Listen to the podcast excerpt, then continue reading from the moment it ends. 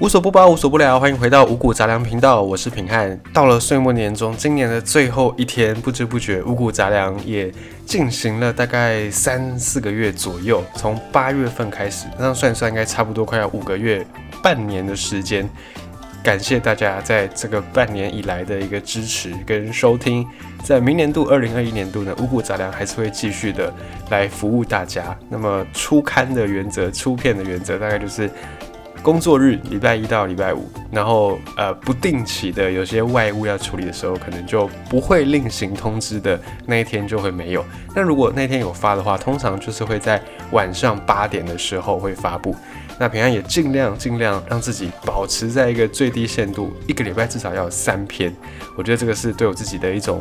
算是训练，然后也对。广大的听众朋友们，算是一个交代。所以在明年呢，我们还是会秉持着这个大原则来推出不定期的这些内容，原则上是一到五的工作日。那么今天最后一天来分享一下关于酒精的一些事项，我们要注意的地方。因为在岁末年中，尤其现在很多的料理，姜母鸭、烧酒鸡，然后呢，一般我们在聚会的时候，总会免不了小酌一下，有点让大家更放松，然后也。助兴会有这样的一个感觉，所以在冬天的时候，尤其现在很冷，大家可能也不太想要去跨年，你就会在家里面买一些小零食、小饼干，或者是一些什么咸酥鸡啦之类的，然后搭配一些酒类的饮料。那在讲到酒的这个过程当中，我们就会想到醉这件事情。喝酒喝多了就会醉，或者是你可能有听过喝啤酒比较不容易醉。然后喝调酒就会醉很快，或者是喝混酒就会醉得很快。你可能听过这些说法，但是真正的那个过程原理到底是怎么样呢？今天来稍微讲一下。我们会觉得说，只要喝酒的时候，你控制好你的喝的量，然后或者是你在喝完酒之后呢，多喝一些蜂蜜水，多喝一些糖水，就可以帮助你代谢这些酒精。这样的说法，嗯，没什么错，可是它不够确切，它有点模糊，有点笼统。因为酒精，不管是什么样的酒，反正酒都一定会有酒精这个成分。酒精进到我们的人体之后，百分之二十的酒精是我们的胃就吸收掉了，那剩下的再继续通过小肠被小肠给吸收。那吸收完之后，它就会进入到我们的肝脏系统。到了肝脏，这个酒精会被代谢变成乙醛，这是一个化学的名称。因为酒精在化学的名称叫做乙醇。乙醇到了肝脏会变成乙醛，然后呢再被代谢变成乙酸，甲乙丙丁的乙，然后最后乙酸再分解变成二氧化碳跟水。二氧化碳呢就透过你的呼吸排出去，那水就是从你的肾脏经过你的泌尿系统从尿液里面排出来，所以酒从嘴巴进到我们的身体当中，最后是透过呼吸跟上厕所把它排掉。知道这个原理之后呢，我们就可以发现，我们的人体通常一般状况之下，就是不管有些人酒量特别好或酒量特别差，我们用平均来说，一个人一个成年人，正常的成年人，健康的成年人，一个小时他大概体内就只能够代谢十公克的酒精，不是说十公克的啤酒或者十公克的 whisky，因为那个里面的酒精含量又不一样。我们以纯酒精来讲，大概只能代谢十公克的酒精。你用这个方式，你就大概可以去算你一个小时要喝的那个速度、节奏怎么样去配，才可以配到你比较不会醉的那个状况。那我们之前有听过啊，喝啤酒好像比较不容易醉，跟你喝 whisky 或者跟你喝白兰地，或者喝其他的烈酒比起来，啤酒比较不容易醉，或者是你喝调酒、喝混酒会很容易醉，这个说法也没有错，但是也不够明确。因为呢，我们刚才讲的会影响你醉或不醉，是在你的身体来不来得及代谢这个酒精。如果代谢得掉，那它就会变成二氧化碳跟水，就没事。如果来不及代谢，就是你摄取的量超过了你身体能够负荷的量，那么多出来的那个成分就会在你的体内里面游离，就会让你变成醉、酒醉的状态。所以一个人会醉还是不会醉，跟他喝什么样的酒。有点关系，但不是绝对关系。如果你喝的是很烈的酒，可能你喝什么金门高粱，或者是你喝所谓的生命之水，那个酒精趴数八九十趴的那种酒，你要喝这种酒也可以，你只要控制在那个量，你基本上不会醉。但你喝啤酒，就算你喝啤酒，那个酒精浓度只有百分之三，你在一个小时之内，你大量的喝，你一次喝那种小罐三百三十 CC，喝十二罐，一个小时之内，你酒量再好，你可能都会负荷不了。所以酒不酒醉跟你喝什么酒没有直接关系，而是跟你喝多少的量，你喝了多少的酒精有关系。如果你在喝酒之前你觉得身体不舒服，那你当天最好就是不要喝，会比较好。然后你喝了酒之后，我们经常，呃，大部分的人可能就是喝完酒就你要么就请别人来载你，或者是要么你就坐计程车。反正我们大多数的人应该是不太会有酒驾这件事。但是有的时候我们会想说，好，比方说我们今天跨年夜晚上喝，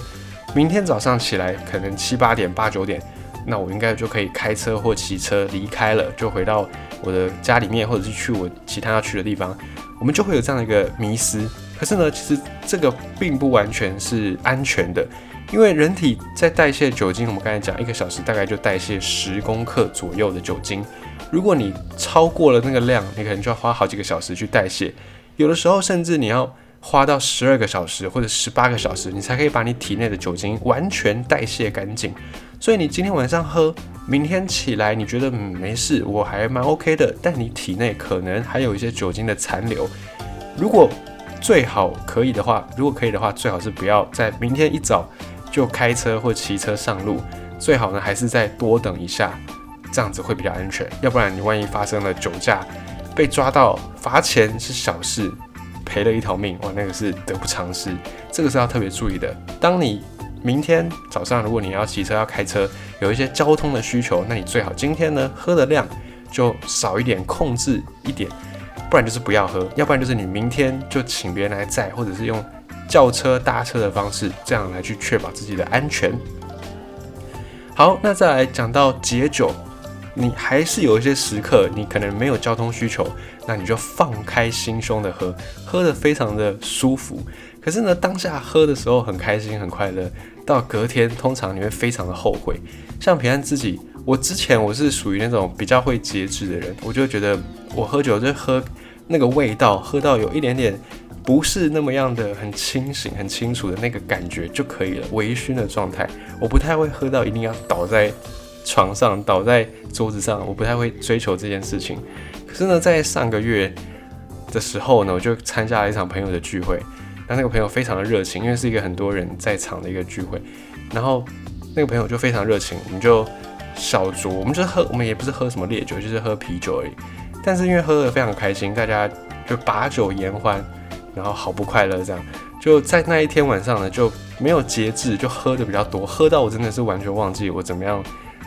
跑到床上去的，我已经完全消失那段时间的记忆。就隔天起来，我面临到人生第一次的宿醉，就超不舒服的。我以前都想说，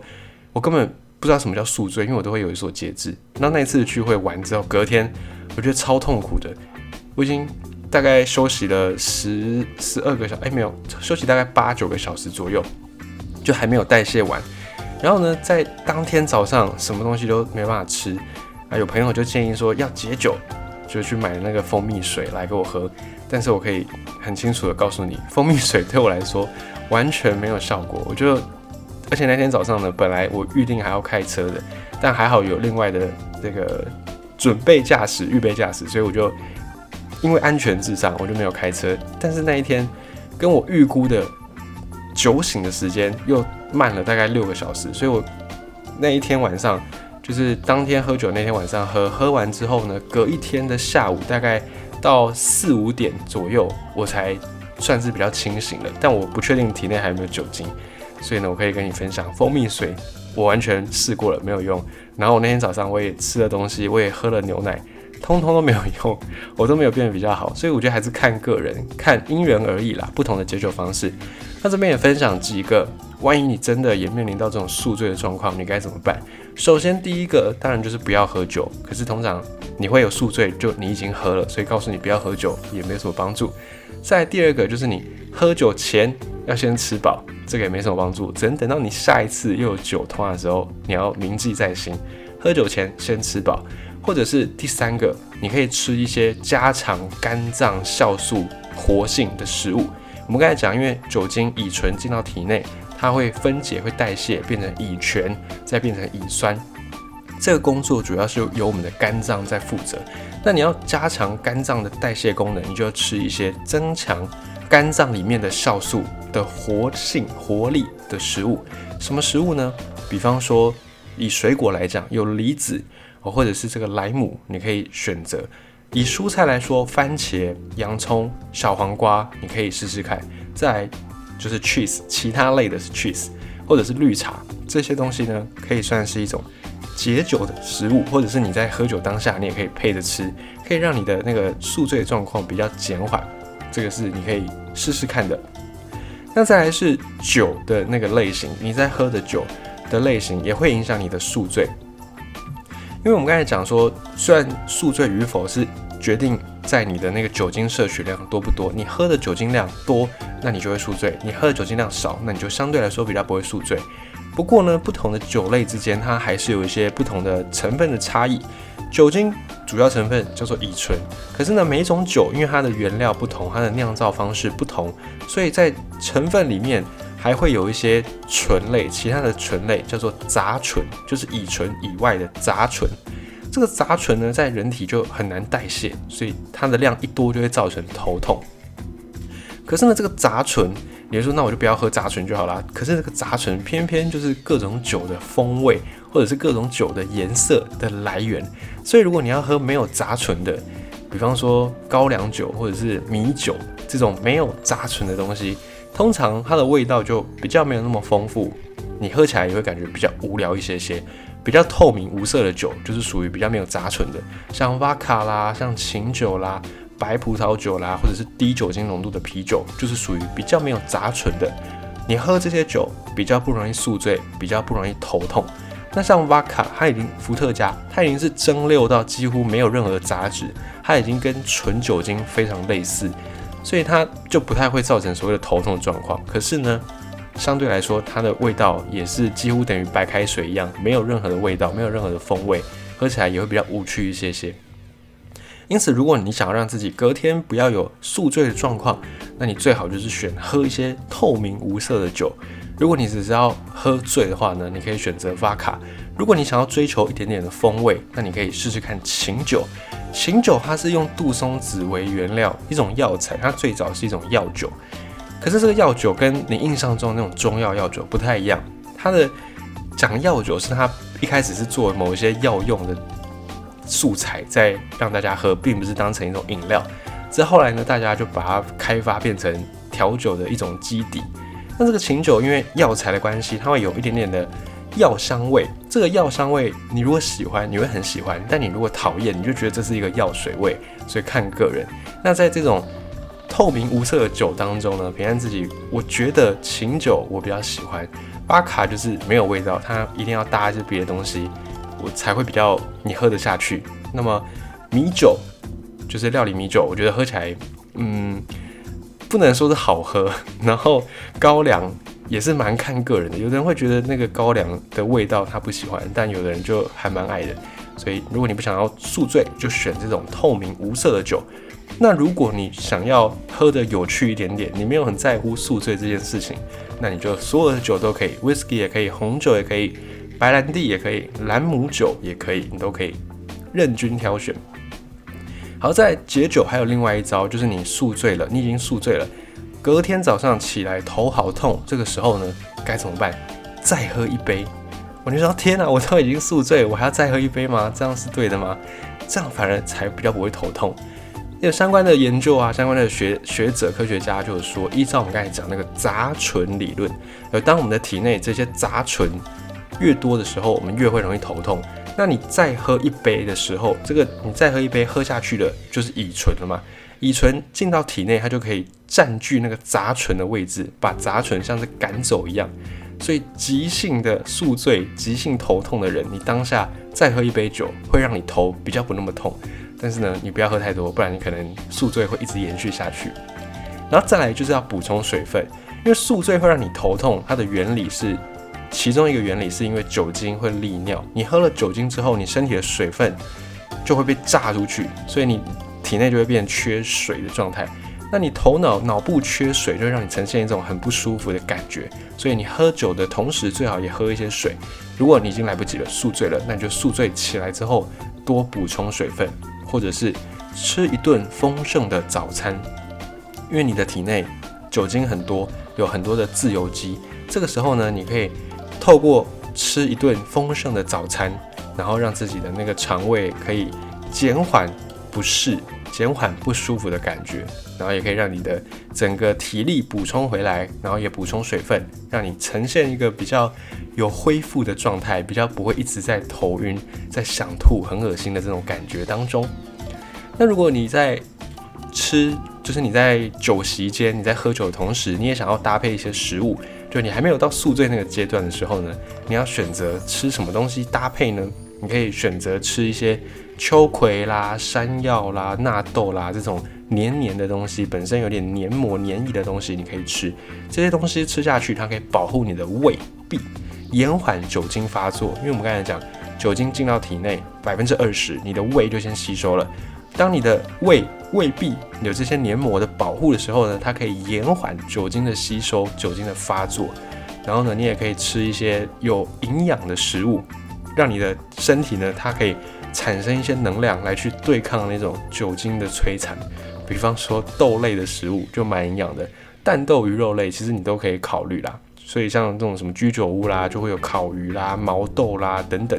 它也是出自于这种考量。你吃一些蛋豆鱼肉类，一来让你的身体呢不要空腹去直接面对酒精，二来这些食物进到体内，它也可以分解产生能量，对抗你的那种宿醉的不舒服的感觉。然后也别忘了多喝点水分，你喝多少酒，你就可能会被炸多少尿出来。所以你喝酒的过程，你以为你喝了水分，喝了液体，你就不缺水，但不是这样。那个酒精进去会把你的身体里面的水分给。炸出来，所以你还是要再多补充水，甚至你还要比你喝下去的酒喝更多的水。比方说，你如果喝了一百 CC 的酒，那你的水可能就要喝到两百 CC 才补得回来的那个程度。这个就是，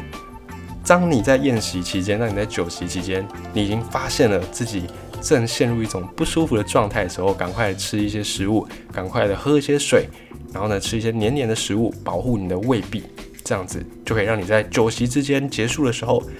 比较不容易隔天宿醉。那么当你真的宿醉的时候，来不及的时候呢？希望你已经就是看听完这一篇，听过这一篇，知道要怎么样应对。当你已经宿醉的时候，那最后还是提醒大家，如果有交通需求的话呢，真的就是不要喝酒，是最安全的，是最保险的，最能够保障自己、保障他人的。那如果你没有交通需求的话呢，还是要谨慎的喝，也不要说我不开车我不骑车啊，我就喝的酩酊大醉，这个对我们的身体来说也是一种伤害啦。就是还是适量就好，什么东西都是适量就好，适量的，然后在那个最开心的这个阶段迎接新的一年，好，隔天呢你也可以正常的起床，然后正常的作息，正常的活动，这样一年才有一个好的开始嘛，是不是？最后呢，祝大家新年快乐，明年都能够顺顺利利、健健康康、平平安安、五谷杂粮。明年见喽，拜拜。